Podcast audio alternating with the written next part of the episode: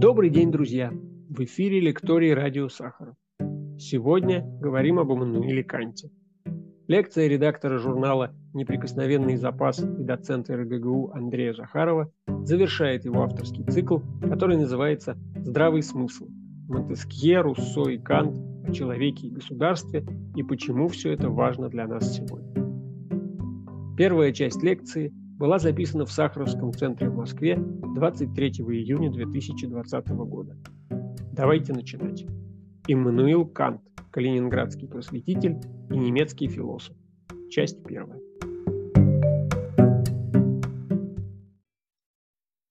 Итак, э, добрый день. Сегодня мы продолжаем, продолжаем разговоры о просвещении. И в этой вот заключительной беседе коротенького цикла который был э, вам предложен, мы поговорим о Канте. Мы поговорим о Канте и тем самым как бы закрываем картину, завершаем ее, потому что, а, потому что три мыслителя, о которых идет разговор, Монтеске – это преддверие э, просвещения. Руссо – это, что называется, самый разгар просвещения. И вот, э, наконец, Иммануил Кант – это, я бы сказал, закат просвещения. Все очень логично. Итак, к делу. Иммануил Кант. Иммануил Кант, известный калининградский, как известно, философ, родился в 1724 году и родился в очень простой семье. Он был сыном э, шорника. Его детство, э, его детство пришлось на царствование прусского монарха, которого звали Фридрих Вильгельм I. И это был э, весьма любопытный персонаж, потому что из всех из э, всех э, книг больше всего он ценил воинский устав, а своих королевских шутов проводил по зарплатной ведомости Академии наук э, Пруссии. Его называли солдатским королем, и, среди прочего, он прославился известным экспериментом, в ходе которого пытался получить от своих рослых гвардейцев столь же долговязое потомство. Вот этим парням специально подбирали высоких девиц, но как вы понимаете, ничего не получилось, потому что учение Дарвина о естественном отборе тогда еще не было сформулировано, и о соотношении доминантных и рецессивных признаков монарх, естественно, не догадывался. В 1740 году на престол вступил сын этого монарха, романтичный, увлекающийся поэзией и музыкой э, человек, и э, многие в Пруссии вздохнули с облегчением новый монарх, который начал править под э, именем Фридриха II, э, задержался у власти э, на без малого полвека он э, был королем. И э, на его царствование, он, на, нам-то он интересен именно этим, на его царствование э, пришлась почти вся жизнь Иммануила э, Канта. Именно в правлении Фридриха, э, у которого гостил Вольтер, у которого в свое время нашел э, приют изгнанный из э, Франции Ламетри, автор знаменитого трактата «Человек-машина», э, прусский деспотизм стал, ну, если позволите, просвещен. В конечном счете это сыграло на руку немецкому просвещению в целом и калининградскому мальчику Эммануилу Канту в частности. Итак, отец Канта, как я уже сказал, был весьма простым человеком. А прадед философа и об этом есть архивное свидетельство, он даже немецким языком не владел. Он принадлежал к одной из балтийских народностей и родился в нынешней Латвии. Семья была очень религиозной, и это обеспечило молодому Канту пребывание в протестантской гимназии, где основными предметами были латынь, между прочим, 20 часов э, в неделю. Это весьма и весьма. И, естественно, катехизис. Утренняя молитва гимназистов продолжалась э, полчаса, а потом в придачу еще и каждый урок открывался своей собственной отдельной э, молитвой. Позже один из товарищей э, Канта скажет о том, что в учебном заведении царила педантичная и мрачная дисциплина фанатика. Специализации академические были достаточно узкими. И обернулось это тем, что будущий философ на всю жизнь полюбил латинскую поэзию и проникся ненавистью к внешним и показным а, признакам а, набожности. Окончив университет в 16 лет, в 1740 это как раз год вступления уважаемого Фридриха II на престол, а, молодой Кант поступает в Кёнигсбергский университет, и интересно то, что мы не знаем, на каком факультете он учился, потому что а, тогда не было принято вести а, такие вот записи. Это обстоятельство нигде не указывалось. Судя по всему, Кант был студентом-теологом, хотя молодой человек проявлял интерес и к естественным наукам также. Одним словом, начинается его восхождение по социальной лестнице, потому что из сыновей Шорника он попадает в студенты э, весьма приличного э, вуза. Кант начинает, э, начинает заниматься собой. Во время обучения он испытывает острую нужду, что неудивительно, нередко отдалживает обувь и одежду у своих более благополучных товарищей по учебному заведению – и за это помогает им выполнять академические задания. В университете он проводит 7 э, лет, и что интересно, он не, так и не защитил э, магистрскую диссертацию во время обучения. И тем не менее, тем не менее, университет выполнил свое главное предназначение, которое нас э, может интересовать, а именно, именно в его стенах э, Кант знакомится с идеологией просвещения. Наступает 47 год, он прекращает быть студентом и уезжает из Кёнигсберга, чтобы занять э, должность домашнего учителя. Домашнего учителя в провинции Восточной Пруссии. На несколько лет э, он исчезает вот в этом вот деле и преподает в самых разных семьях. У священника, у помещика, у графа, после чего возвращается в Кёнигсберг с огромной рукописью по космогонии. Кстати сказать, уже вот в этих своих космогонических исследованиях к счастью, э, у нас нет нужды их читать сегодня, может быть, нам было бы немного скучно. Кант обнаруживает философскую широту э, взгляда и, это удивительно, очень хорошее чувство юмора. Ну уж в чем в чем э, трудно Канта заподозрить. Может быть, кому-то было бы в этом, но тут ошибка. Кант был человеком, который умел шутить и с удовольствием это делал. Итак, немалое чувство юмора. А, а суть-то вот в чем. Он а, ведет полемику с теми, кто считает, что жизнь есть только на Земле. И а, для того, чтобы как-то этих людей уязвить, молодой философ рассказывает историю о, я прошу прощения, о вшах, которые считают голову своего хозяина уникальным обиталищем. Уникальным обиталищем, а в себе видят неповторимое чудо природы. А дальше я предоставляю слово Канту. Твари Населяющие заросли на голове нищего с давних пор привыкли смотреть на место своего творения как на необъятный шар, а на самих себя как на венец творения. Пока одна из них, которую небо одарило более тонкой душой, не увидела вдруг голову некоего дворянина.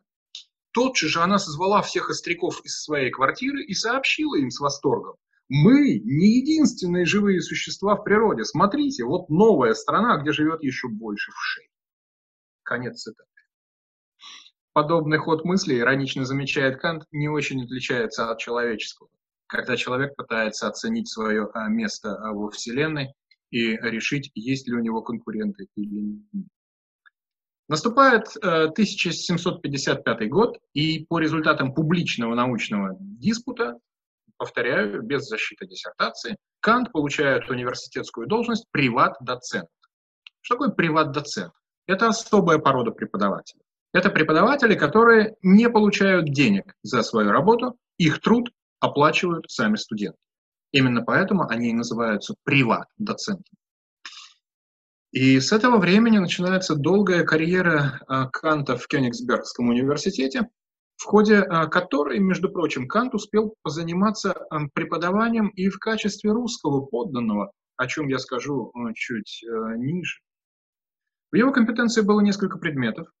Среди них достаточно, достаточно богатый список, то есть очень разные вещи.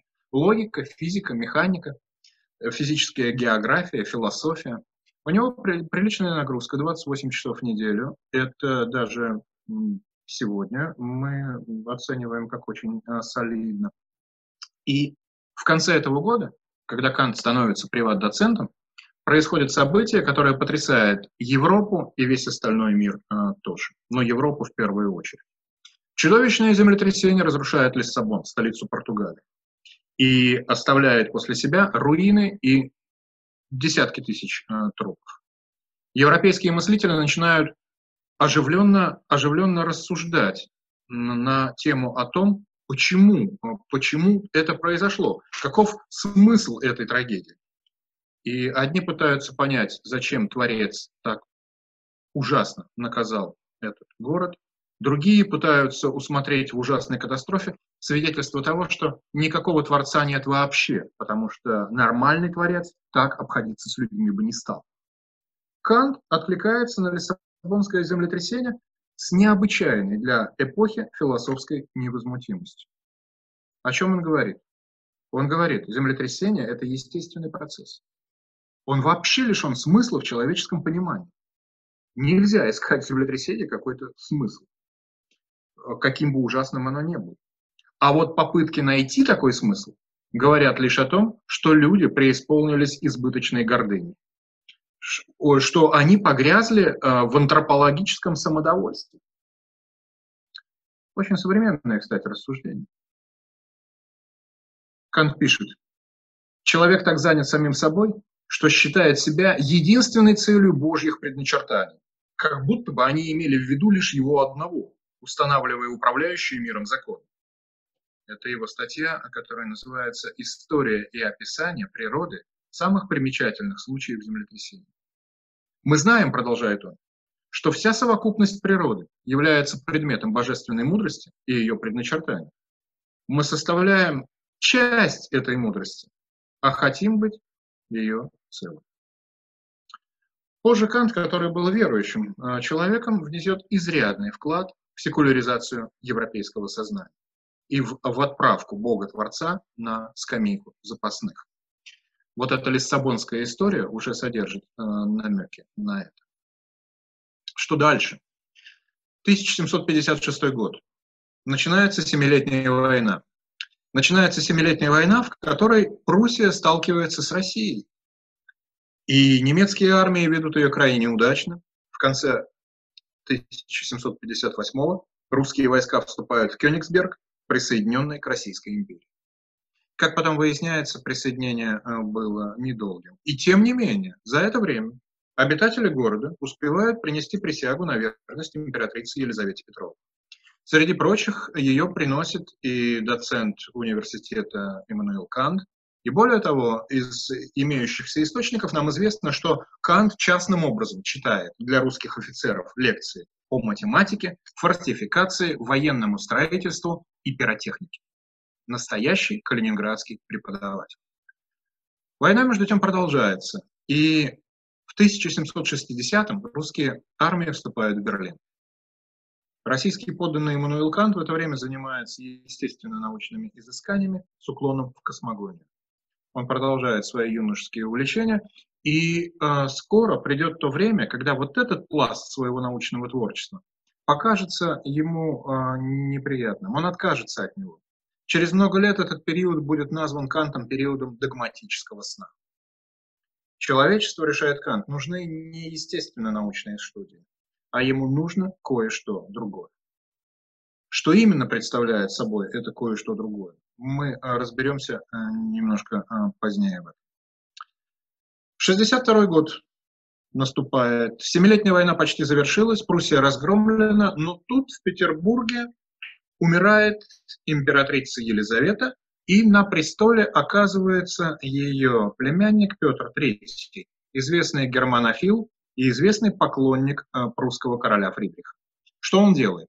Он немедленно прекращает вражду с Пруссией и заключает с ней союз. К этому моменту, между прочим, э, прусский император уже был готов уступить э, территорию Восточной Пруссии России навсегда. Но все потерянное волшебным образом возвращается назад. Петр III, большой оригинал, как известно, царствует недолго.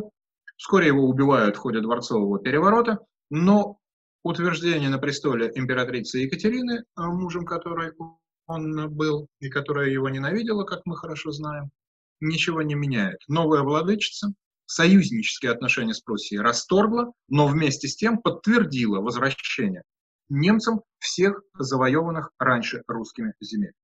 благодарность Фридрих санкционирует избрание Екатерины в Берлинскую академию наук. И на целый век она остается там единственной женщиной-академиком.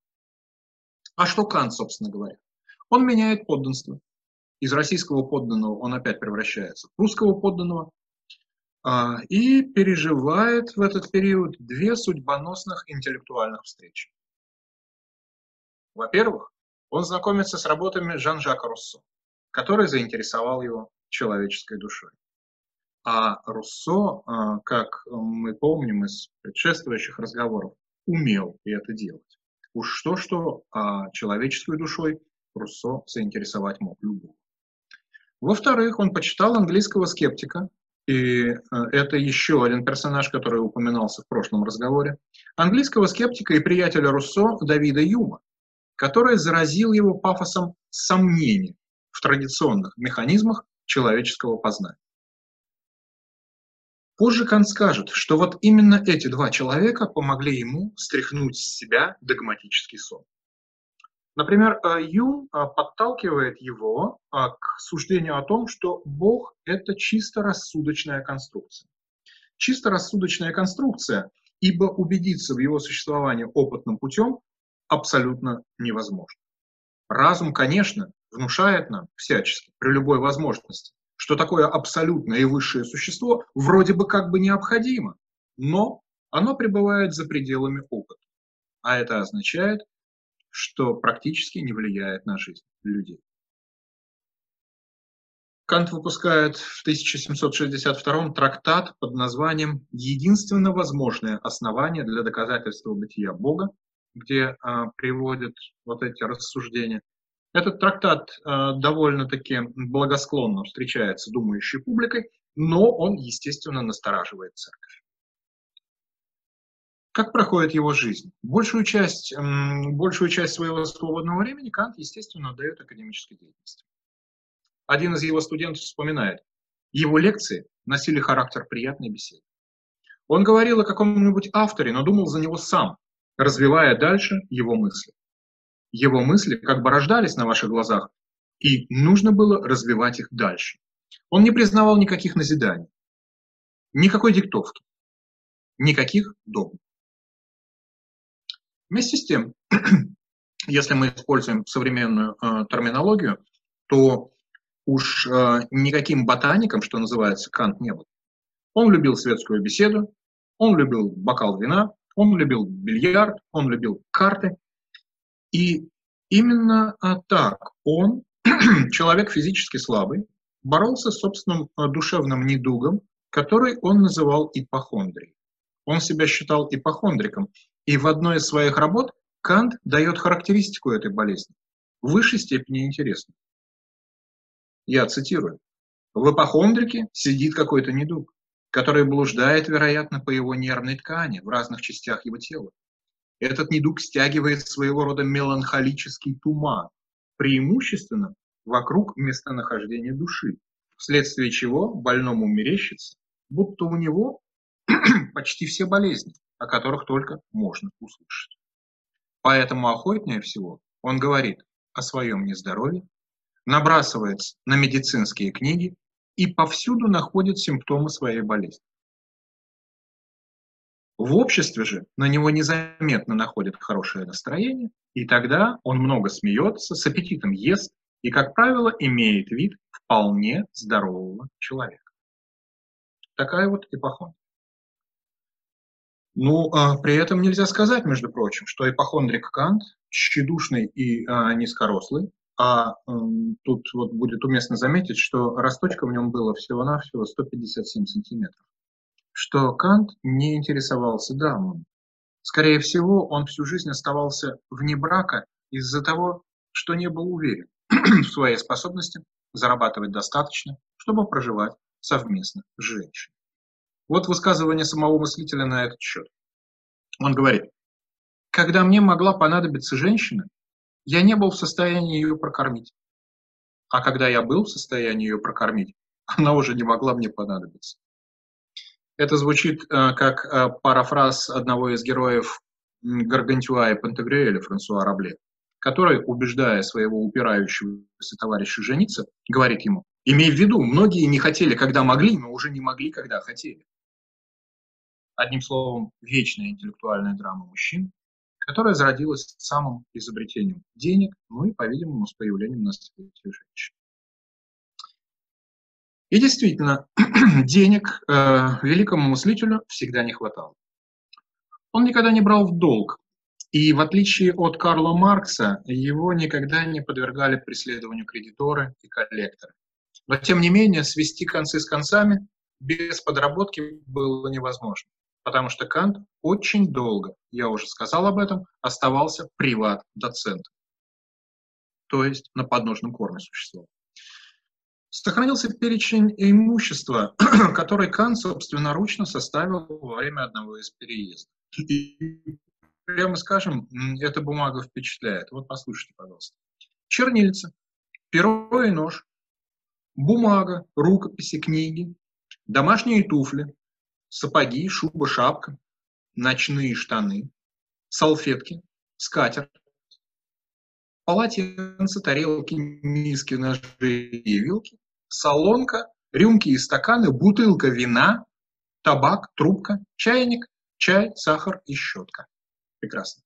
Иными словами, э, выдающийся мыслитель абсолютно неимущий человек. И главное его богатство – это его голова. Главное его богатство – это его голова. Он э, был страшно рад, когда в 1765 получил должность помощника библиотекаря в Королевском замке. А одно время он даже заведовал частной коллекцией минералов, то есть шел на любую подработку, но при этом никогда не оставлял преподавательской практики. Лишь в марте 1770 года, спустя 15 лет после начала преподавательской карьеры, наш Эммануил Кант указом короля назначается ординарным профессором Кёнигсбергского университета. То есть жизненные обстоятельства мыслителя становятся не такими стесненными, как а, прежде. И он садится за одно из самых фундаментальных своих сочинений. Работу под названием «Критика чистого разума». Вот здесь, а, здесь я встаю перед серьезной проблемой. Мне надо будет сейчас попытаться весьма просто, просто и вместе с тем понятно объяснить э, суть чудовищно сложного сочинения. Я рискну, попытаюсь э, что-то предпринять. Величественная книга выходит э, в 1781 году. Что, собственно, подталкивает Канта к препарированию разума? Он, он объясняет, он говорит, э, в чем проблема.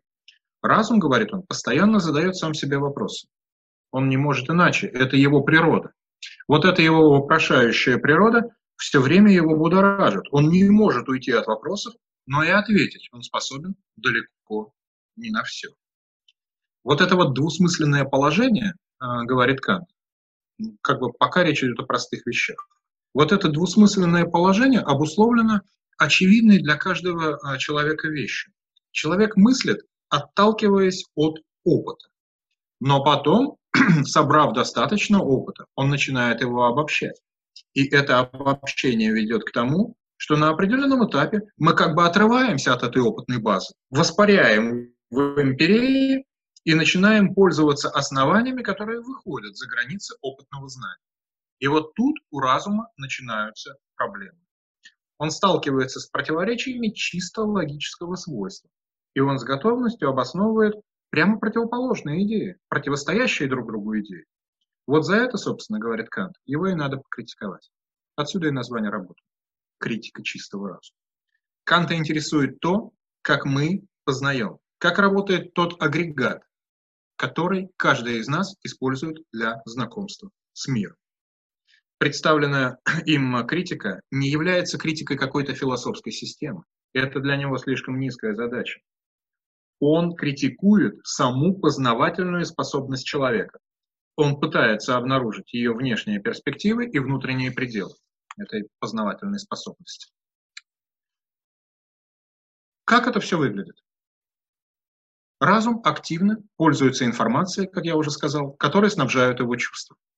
Но при этом, говорит Кант, часть наших знаний нам дается заранее, априорно, до всякого опыта. Откуда нам это известно? А дело в том, что опыт всегда строится на индукции. Поясню. Чтобы получить абсолютно достоверную информацию, нам нужно опытным путем проверить все возможные комбинации. Например, суждение «все кошки серы» требует личного знакомства со всеми кошками планеты. И тогда у нас будет действительно достоверная, э, достоверная база для того, чтобы сказать «да, все кошки серы». Но есть трудность. Такое, увы, невозможно. Знание, которое базируется только на опыте, хаотично и бессистемно. Его невозможно привести в систему, потому что опыт человеческий ограничен. Мы не можем охватить все. А между тем разум-то наш воспринимает действительность только в том случае, если она упорядочена. Мы не можем по-другому. Это как бы встроено вовнутрь. Мир хаотичен, и в этом смысле он непостижим. Его невозможно охватить вот этой вот нашей познавательной способностью. Но задача разума – сделать его стройным, организованным и системным, чтобы мы могли в нем функционировать хоть как-то.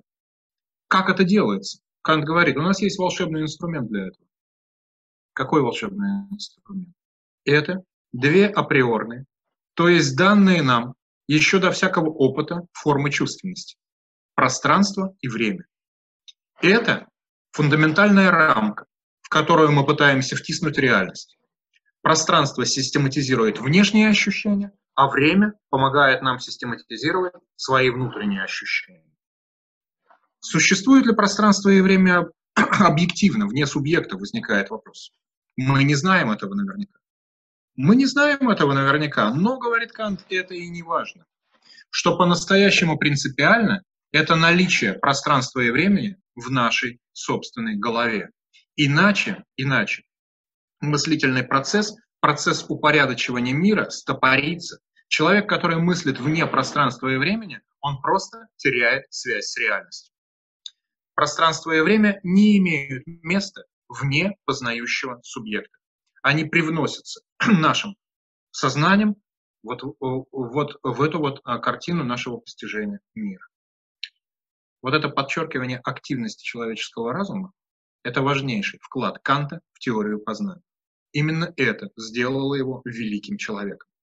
Я-то за две с половиной минуты рассказал о то, на что он потратил годы и что он изложил на тысячах страниц. Но а, он предпринял работу просто а, грандиозно, потому что обосновал а, все вот эти вот вещи. Итак, реальность становится умопостигаемой только в том случае, если за нее берется познающий субъект. А без него мир не имеет никакой научной ценности.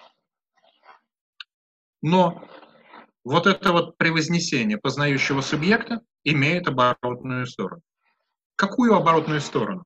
А вот какую? Она тоже лежит на поверхности.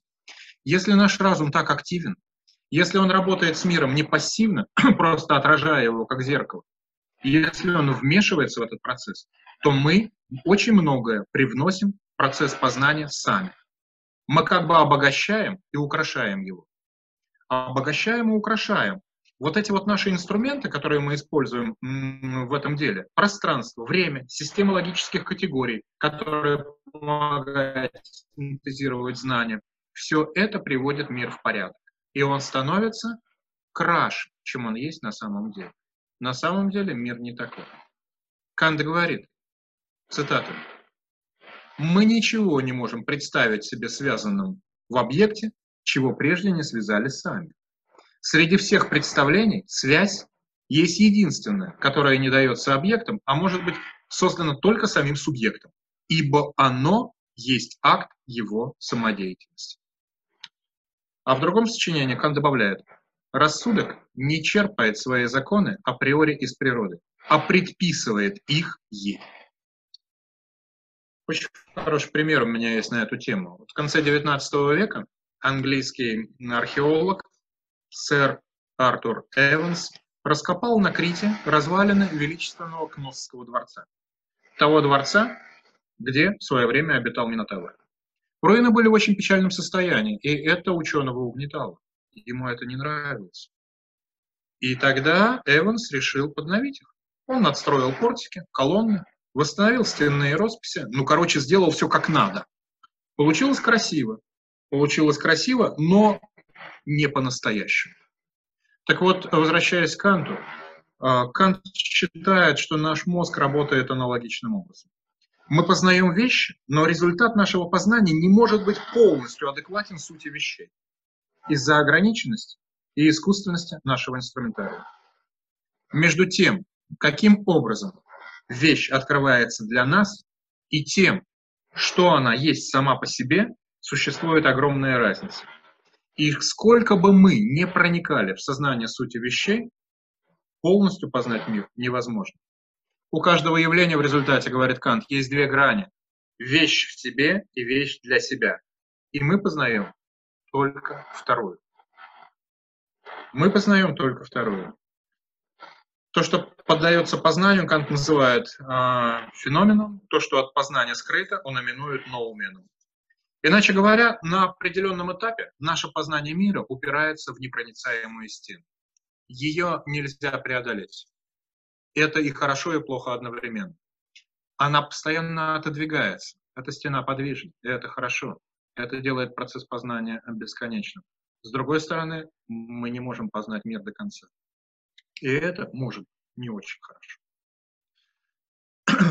Свою теорию, которая уподобляет которая подчеркивает активность человеческого разума, а Кант сравнивает э, с переворотом в космологии, который произвел Коперник. Ну, я напомню, что польский астроном, как э, известно, э, не спроверг представление о том, что Солнце вращается вокруг Земли. Он доказывает обратно. Кант заново интерпретировал философию исходным образом. До него считалось, что наши знания должны сообразовываться с предметным миром. Но теперь надо исходить из того, что предметы подстраиваются под наше познание. Интеллект — это не пассивное вместилище идей, которые заливаются в него либо естественным, либо сверхъестественным путем. Он активен и сам творит мир, который его окружает. В результате наука освобождает мир от предрассудков. Но одним из таких предрассудков оказывается тезис о, всемогуществе, о всемогуществе научного познания. Кант ставит на этом тезисе крест. Он говорит о том, что есть области, где наука бессильна. Например, не надо доказывать научным путем существование Бога или бессмертия души. Они доказываются по-другому, если тут вообще применим термин «доказываются». Вот, э, вот э, так вот обстоит дело. И выше я уже говорил, что время от времени разум формулирует исключающие друг друга доказуемые суждения. А, Кант называет их антиномиями. Ну вот, например, одна э, из антиномий. Тезис. Мир имеет начало во времени и пространстве. Антитезис. Мир безграничен во времени и пространстве. Или вот другая. Тезис. Причинность в мире осуществляется через свободу. Антитезис. Никакой свободы в мире не существует. Анализируя антиномии, Кант говорит, что реальность противоречива. Ее нельзя изобразить черно-белой, в ней всегда присутствует множество оттенков. Но, наконец, задумаемся, свободен человек или не свободен. Верно и то, и другое, говорит калининградский мудрец. С одной стороны, человек есть вещь в себе. С другой стороны, он есть вещь для себя. С одной стороны, он живет в чувственном мире, а с другой стороны, его мир сверхчувственный. Но проблема в том, что сам человек остается единым.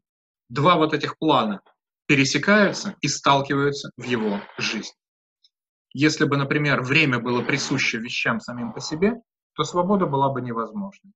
Человек, однако, приносит время в мир сам, а это означает, что он способен действовать и мыслить вне времени. Именно это делает его моральным и свободным существом. Мне кажется, тут надо э, прерваться. Слишком велик груз той мудрости, которую обрушил на нас Иммануил но будет продолжение.